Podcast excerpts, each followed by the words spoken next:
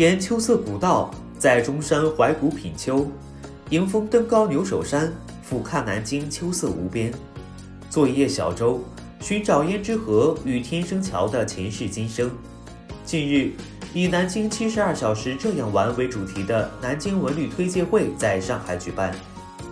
会上，三条充满新鲜度和文艺气息的达人线路，以及九十九个南京自由行好去处正式发布。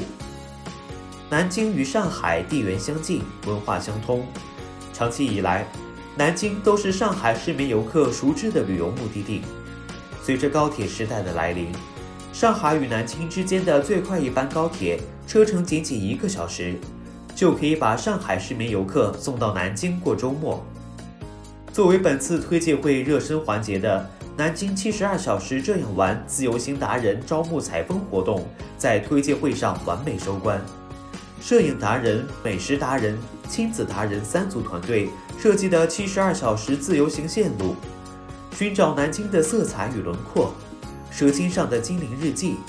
当市井繁华遇见田园阡陌，新鲜出炉，以 vlog 形式精彩亮相，为大家展现了古都南京的各种新玩法。线路中既展示了夫子庙、秦淮河、阅江楼、栖霞山等经典景观。也有老门东、大报恩寺、牛首山等新式景观，还向大家展示了南京最美的季节之一的深秋，金陵郊外硕果累累、美食丰盛的美好场景，引起媒体和众多旅行达人的极大兴趣。推介会上，由三十三家景点休闲处、三十三家好滋味小店、三十三家特色住宿地组成的九十九个南京自由行好去处正式揭晓。让大家对南京这座古都的体验方法有了全新的认识，同时也为上海市民游客以及国际友人游览古都南京带来了更多的选择。